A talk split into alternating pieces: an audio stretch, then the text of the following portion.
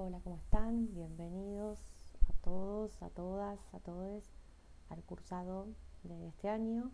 Mi nombre es María Victoria González, soy profesora de los prácticos de la materia, junto con Silvia Carreras, que ya les grabó el audio anterior. Eh, la idea es que hoy trabajemos a partir del texto de Chatelet eh, y podamos ir viendo un poco cómo es el surgimiento para este autor de la filosofía. Eh, Chatelet es un francés, un filósofo, François Chatelet es un filósofo francés contemporáneo, gran historiador de la filosofía, gran historiador. Este texto breve que ustedes tienen, que se llama Una historia de la razón, el libro se llama así, eh, es una serie, está compuesto por una serie de entrevistas. Entonces me parece que la lectura les va a resultar fácil pero de todos modos vamos a tener consulta, por supuesto, sobre el texto.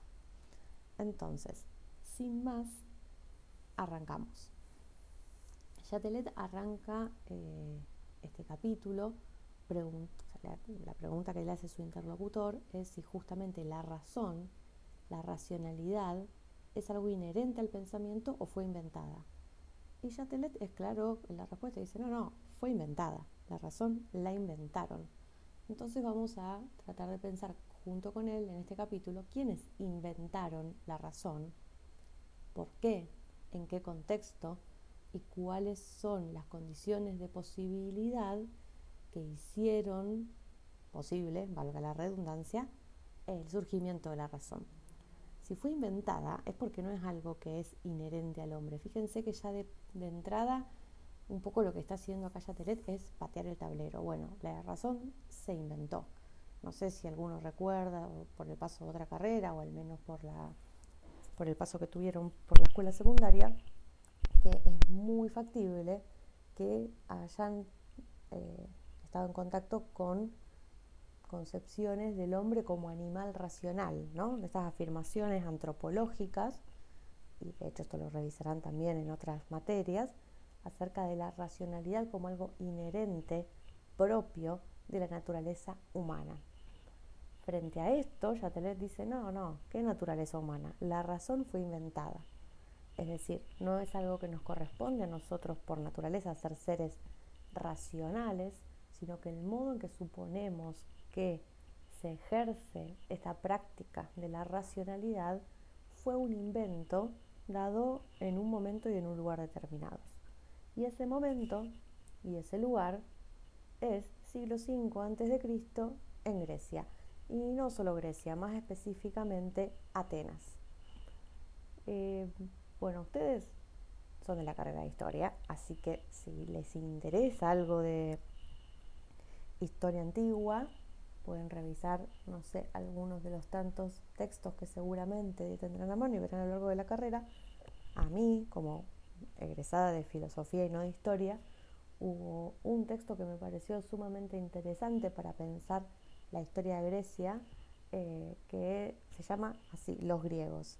Y el autor es Quito, no sé si está digitalizado, pero bueno, se los dejo, millennials y centennials, en sus manos, que tal vez ustedes lo encuentren más rápido que yo, porque yo tengo la versión en papel y no muchas posibilidades de digitalizarlo, pero si a alguno le interesa lo puede googlear capaz que está, no lo sé, capaz que ya está pirateado en algún lado.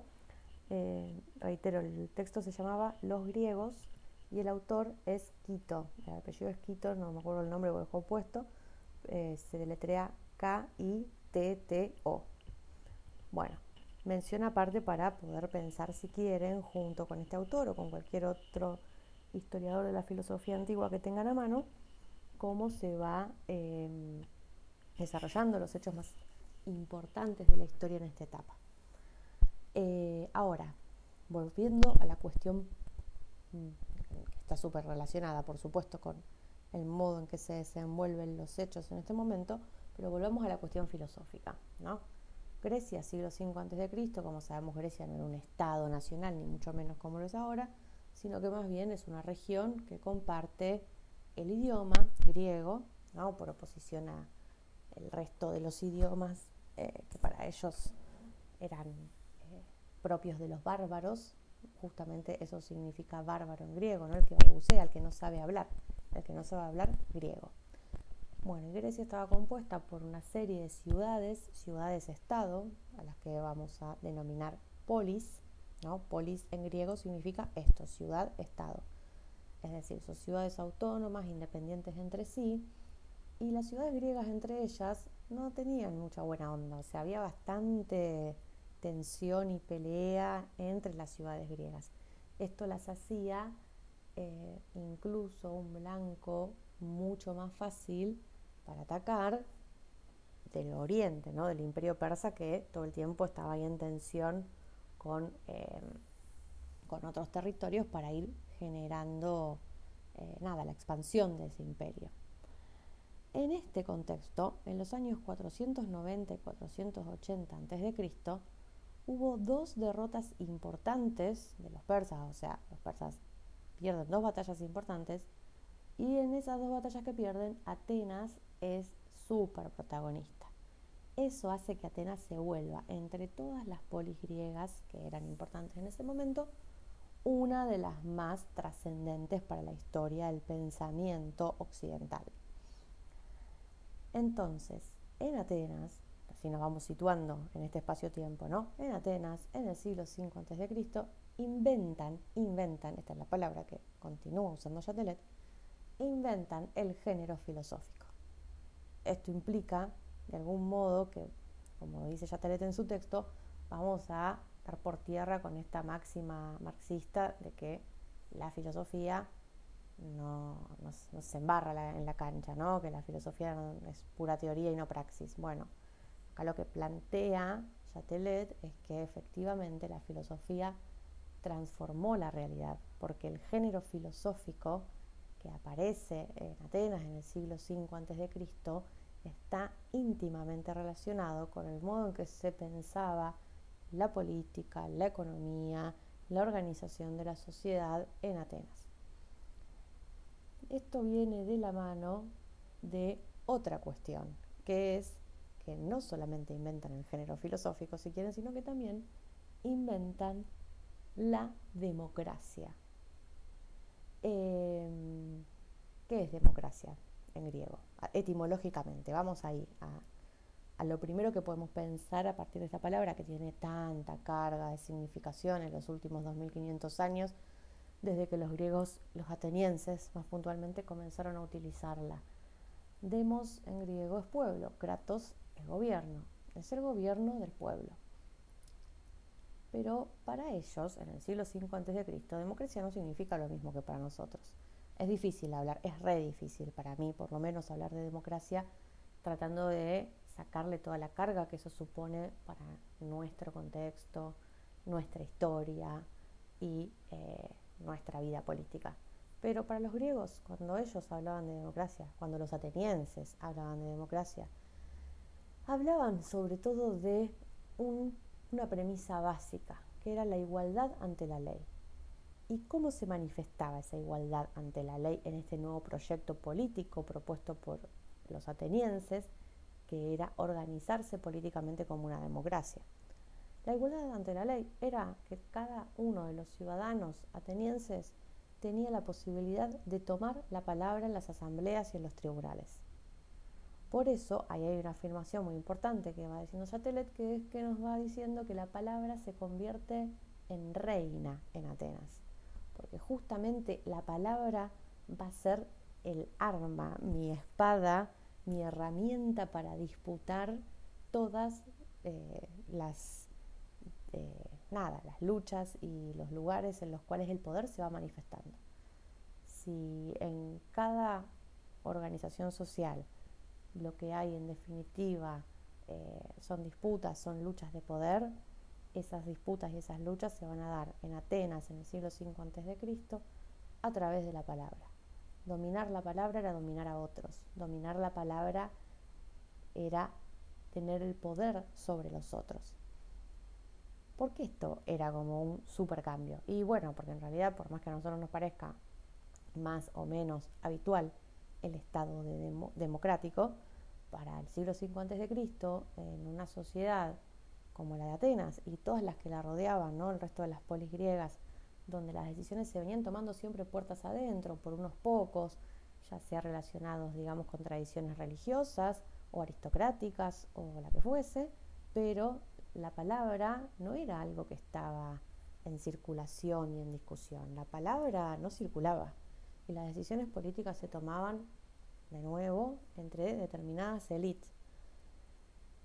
Lo que cambia en Atenas en el siglo V a.C. es esto, la invención de la democracia, que la palabra se democratice, que la palabra salga a la calle, que la palabra circule en el ágora. Ágora en griego es la plaza pública, es donde se encontraban todos los ciudadanos a nada, a hablar de los asuntos de la polis, de todo, absolutamente de todo, porque esto era una democracia directa, no indirecta como la nuestra, es decir, cada ciudadano ejercía en esa plaza pública su eh, poder político, el poder de tomar la palabra.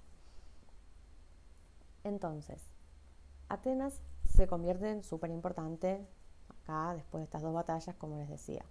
Aparece la democracia como una gran invención política, cultural, social eh, en Atenas.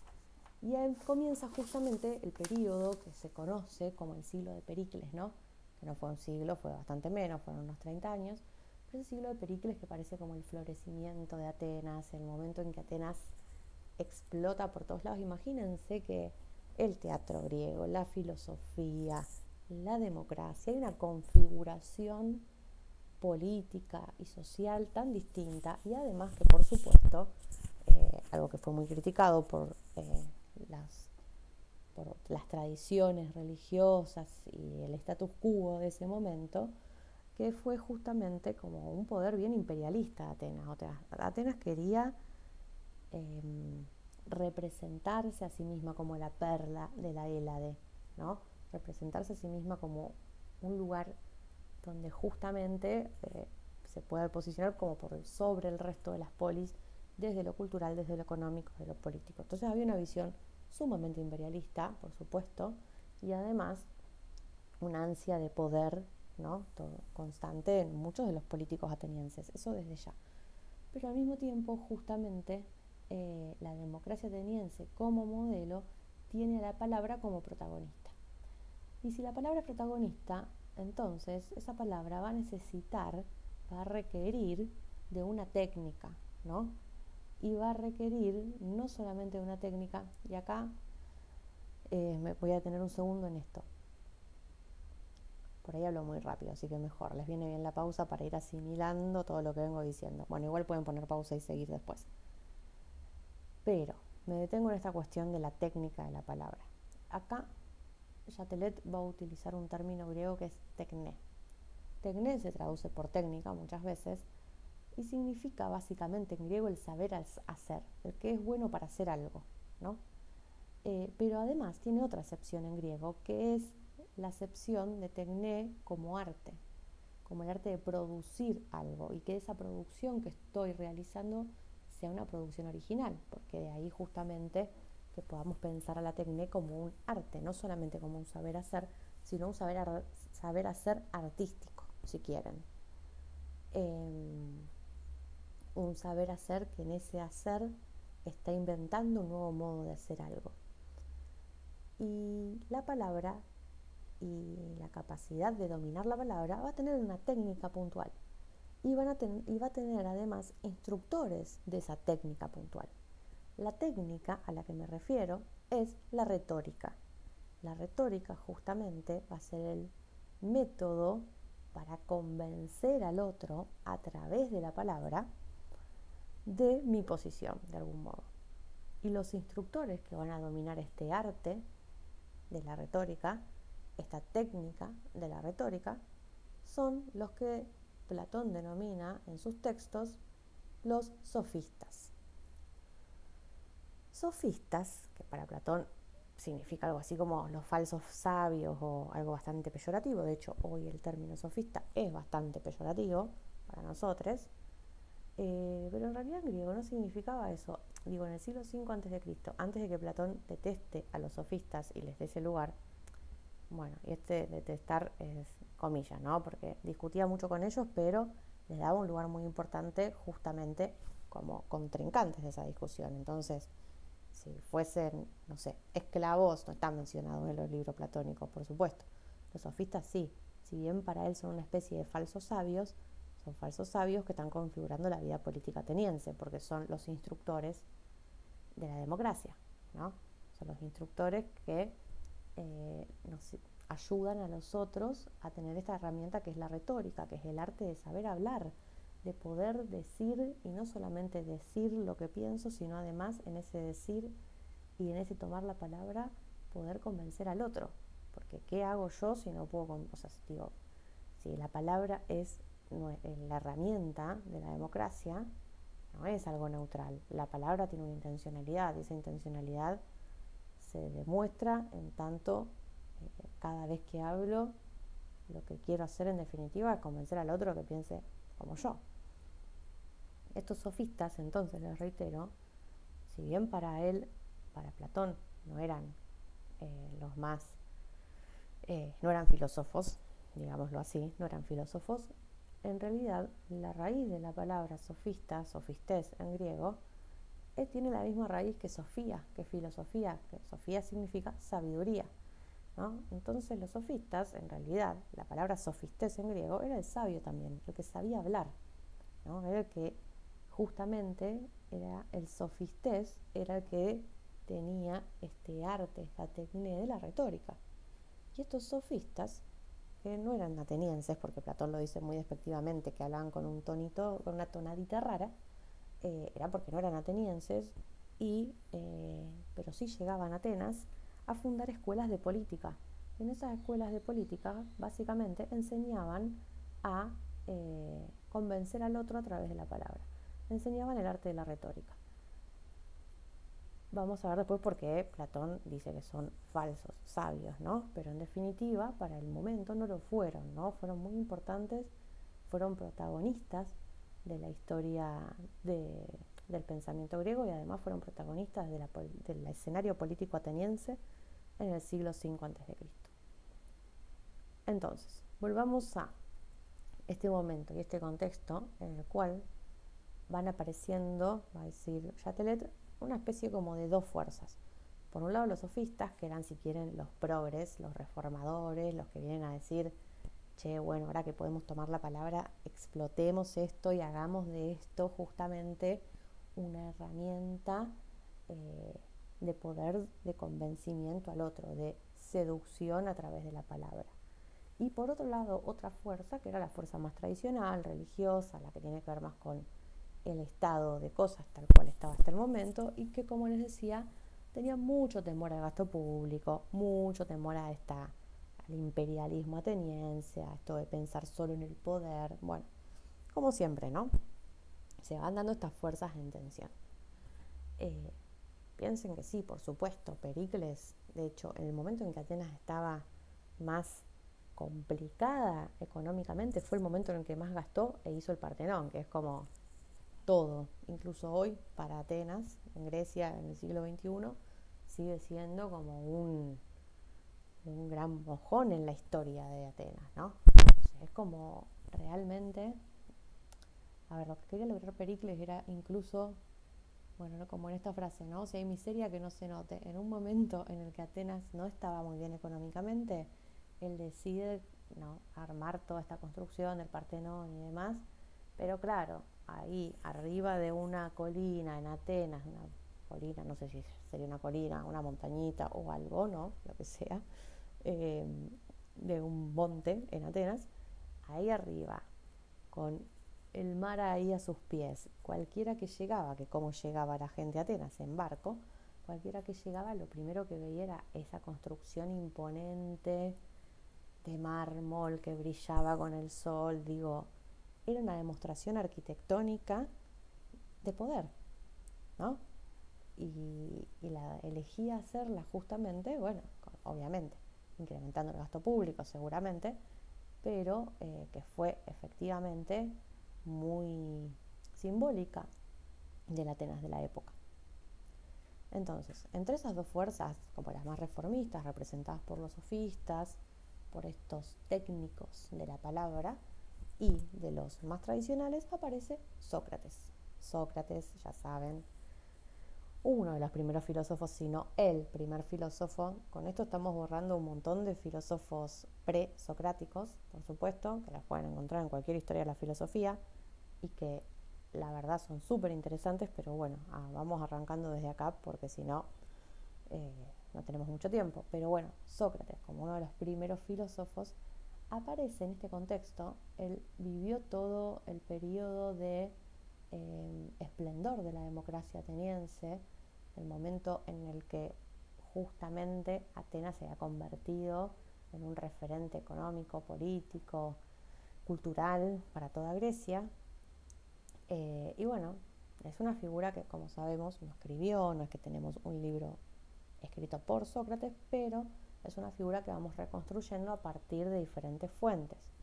Genofonte, eh, Platón sobre todo, 100% Platón, o sea, hay que ver desde dónde leemos a, a Sócrates. Bueno, también Sócrates aparece como un personaje en algunas comedias de Aristófanes, es un comediante griego también de esta época. Eh, pero bueno, nosotros vamos a leer a Sócrates de Platón, ¿no? Al Sócrates del que Platón sí escribió acerca de, y un montón escribió, todo escribió sobre Sócrates. Eh, pero bueno, Sócrates en un punto construido a través de diferentes relatos para ser este personaje que se encontraba en Atenas todo el tiempo en la plaza pública haciendo uso de la palabra justamente, ¿no?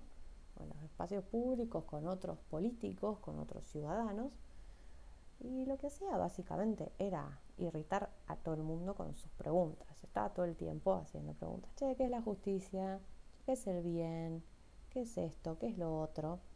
Y digo que los irritó porque, bueno, claramente el síntoma de esa irritación es el hecho de que haya sido acusado de impiedad o en griego de acebeía, que era como una triple acusación, ¿no? Corromper a la juventud, no creer en los dioses, bueno.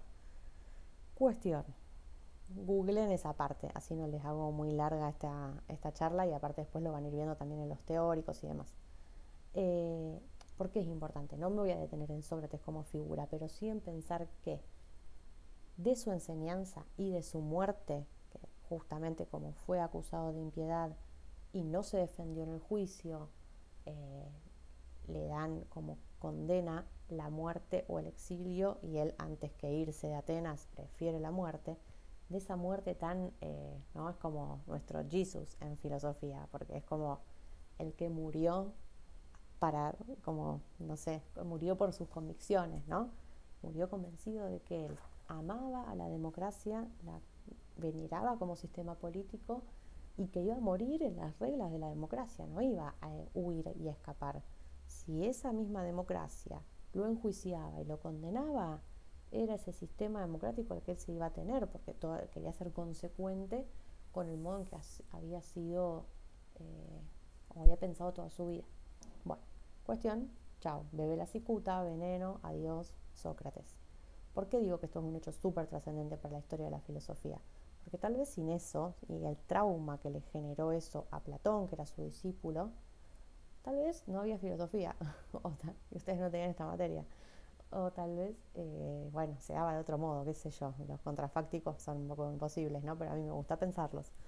Eh, lo que sí es cierto es que Platón, que era una figura muy importante también de la política ateniense en esta época, discípulo de Sócrates, era un aristócrata, era alguien que, de una familia acomodada, que iba a dedicar su vida, como toda familia acomodada en Atenas, a la política.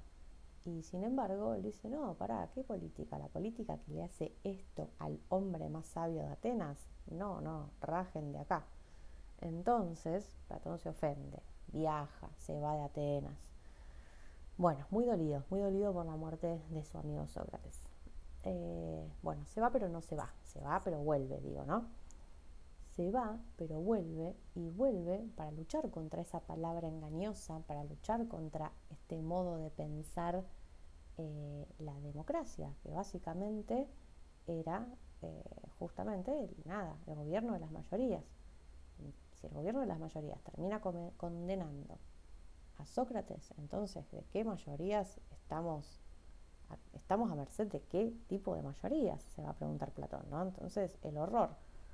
Em, para luchar contra esa palabra engañosa, lo único que tengo es la palabra, va a pensar Platón en un punto, ¿no? Entonces, ¿qué hace? Bueno, política. Pero en la polis, literalmente, digo, en la plaza pública, en el ágora, no, no, no.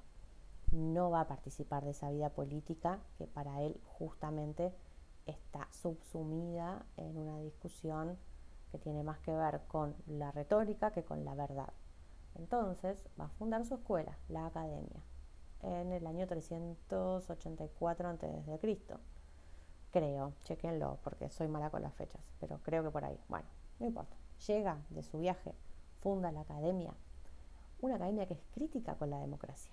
Una academia donde justamente todos los aristócratas llevan a sus hijos a estudiar y a discutir y a debatir y donde básicamente eh, lo que se va a poner en juego es pensar la política desde otro lugar, no desde la plaza, desde el ágora, discutiendo con los ciudadanos, sino eh, pensando en que justamente la mayoría no tiene razón o no tiene por qué tener razón, porque la palabra no alcanza, la palabra además de ser palabra tiene que ser palabra dotada de sentido, palabra que signifique algo, porque palabra por la palabra misma, a ver, convencer al otro y de lo que lo estoy convenciendo, ¿eh? de cualquier cosa, y bueno, estamos complicados. Entonces va a aparecer acá otra palabrita, que van a tener que ir habituándose a ella, que es en griego, que es la palabra logos. El logos. El paso del mito al logos, ¿no? Como ya lo vienen viendo con Silvia también a esto. El surgimiento de la filosofía como el paso del mito al logos. Logos tiene muchas acepciones en griego. Significa palabra, sí. Significa razón también. Eh, porque lo que significa en definitiva es palabra, pero no cualquier palabra, sino la palabra dotada de sentido, ¿no? Eh, y si hay una palabra que está dotada de sentido, y esa palabra que tiene un sentido determinado tiene ese y no otro, ya no vale la clave en la que estábamos pensando con los sofistas que un poco lo que hacían era decir, bueno, a ver, yo enseño el arte de la retórica, ¿no? Entonces te enseño a vos, vos venís y me decís, che, enséñame. Bueno, dale, yo te enseño. ¿Qué, qué querés, ¿De qué querés convencer al otro? Y no, de que las gallinas hay que ponerlas en aquel gallinero porque es mejor. Listo, joya. Ok, acá tenés dos, tres argumentos. Bueno, pero estoy simplificando a modo de, imagínense, algo que no tiene nada que ver con la realidad. Pero bueno, Imagínense que les, yo como sofista les digo, sí, bueno, toma, te doy dos o tres argumentos, usalos, suerte, convence a todos en la plaza pública de que las gallinas hay que ponerlas ahí. Perfecto. Viene otro, obviamente que a los sofistas les pagaban por esto, viene otro y me dice, no, bueno, mira, necesito eh, que me enseñes el arte de la retórica. Perfecto. Bueno, ¿qué, ¿qué, queremos argumentar? Bueno, queremos argumentar que no quiero gallineros en Atenas. Joya, perfecto, toma dos o tres argumentos para argumentar que los gallineros no tienen que estar en Atenas. X, lo que sea. Entonces, en definitiva, justamente los sofistas estaban más cercanos como a nuestra idea de verdad, ¿no? De que, bueno, lo que ellos enseñaban era una técnica y que esa técnica no estaba comprometida con un modo de, eh, ¿cómo decirlo? Pero con un modo de ordenar la realidad mejor o peor que el otro, sino con la técnica en sí misma. Y lo que está, y eso es lo que es como la punta que tiene ahí clavada, de algún modo Platón ahí en la espalda, es como que es lo que le pesa, decir, bueno, para no es la palabra por la palabra misma, es la palabra dotada de sentido. Entonces, no es, con esto me corro un poco, decir, bueno, qué sé yo, ¿valen los gallineros o no valen? Y depende, te puedo dar argumentos que sí, que no, porque con este arte de dominar la palabra, en realidad domina la argumentación para un lado o para el otro, porque los sofistas en definitiva tenían esta perspectiva más eh, relativista acerca de la verdad. No hay una verdad, hay técnicas para hacerse cargo de lo que uno dice y de ver que cómo lo dice influye en definitiva en el resultado. Y lo que va a decir Platón es, bueno, no, esa palabra eh, la tengo que dotar de sentido. Y dotarla de sentido significa poner la prueba en un punto, poner la prueba con otros a través de algo que es el diálogo. el diálogo. Diálogo es eso, son dos logos, dos discursos contrapuestos. Y si están contrapuestos, es porque esa es la prueba de si tiene sentido o no tu logos, tu discurso, tu palabra. ¿Vieron cuando uno piensa tipo, uy, tengo una idea brillante, qué sé yo, y estás ahí, estás como en un, en un éxtasis de pensar que tenés la idea del siglo y se la comentás a otro y te dice, eso está un poquito delirante. Bueno, es eso, ¿no? Es, no es la, la palabra en sí misma, sino la palabra dotada de sentido. Y lo que va a pensar Platón es que yo doto de sentido a la palabra a través del diálogo a través de ir poniendo a prueba tu logos, tu discurso en el diálogo. Y en ese poner a prueba el logos y el discurso en el diálogo, en definitiva, lo que trata de hacer es decir, che, hay que estar de acuerdo en qué hacemos con el gallinero, no ir tirando diferentes posturas con respecto a, sino acordar. Y ese acordar es un acuerdo que se llega a través del diálogo, pero tiene que haber como un suelo común, ¿no? ahí aparece como el primer concepto, la primera categoría filosófica fuerte que va a definir toda la historia de la filosofía, tal cual la conocemos, tal cual la van a ver ustedes, que es la de universalidad. Pongámonos de acuerdo entre todos en qué es algo. No digamos cada uno lo que nos parece, ¿no? Pongámonos de acuerdo entre todos. Y si nos ponemos de acuerdo entre todos en qué es ese algo, en definitiva, de lo que estoy, acá aparece otra categoría filosófica que medio que la estábamos, le estábamos entrando por el costado, pero que ya tenemos como que empezar a pensar, que es la de la verdad. La verdad, en definitiva, es la que tenemos que encontrar a través de la palabra, usando la palabra, utilizando la palabra, pero no para llegar a cualquier puerto, sino para llegar a la verdad, como otra categoría filosófica de vital importancia acá. Entonces, todavía no nos vamos a meter en el sistema platónico, que es un montón, es un montón, y ya vamos a entrar ahí. Pero sí vayan pensando en que este es el contexto. Este es el contexto de surgimiento de la filosofía. Este texto es para que vayan pensando de qué modo podemos ir configurando las condiciones, las condiciones que hicieron posible que surja la filosofía. Y ahí, bueno, obvio, depende de a quién leamos. La propuesta que les hacemos para leer a Chatelet es porque pensamos que este surgimiento está muy relacionado, íntimamente relacionado con la aparición de la palabra de la democracia como sistema político y social en Atenas en el siglo V a.C. Bueno, y eso es todo. Les dejo un abrazo, cuídense mucho y em, bueno, ya saben, hay una guía de lectura disponible para que no la tienen que responder, pero sí les puedo venir bien para ir viendo algunas puntas, ¿no? Como para ir viendo qué es lo importante del texto voy así como, si quieren, pueden dejar acá la escucha de este podcast, pero igual quiero dejarles como otras palabritas. Algunos ya me conocen, me he conocido en el, cursillo de ingreso que tuvieron en CIU y otros no, pero bueno, para los que sí, para los que no, el mismo mensaje que un poco ya les dije en ese contexto.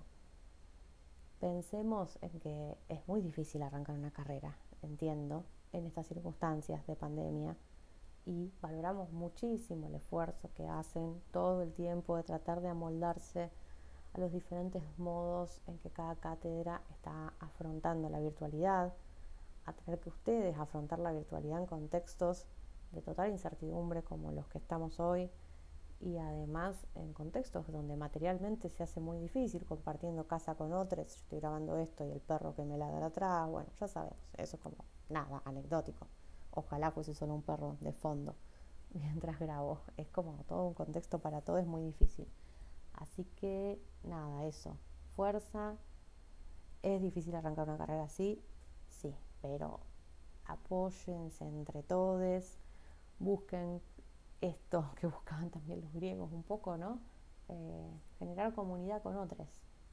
Generar comunidad con otros desde ahí eh, es posible, como nada, ir dándose fuerzas entre todos cuando uno va como perdiendo un poco la, el ímpetu de cursada.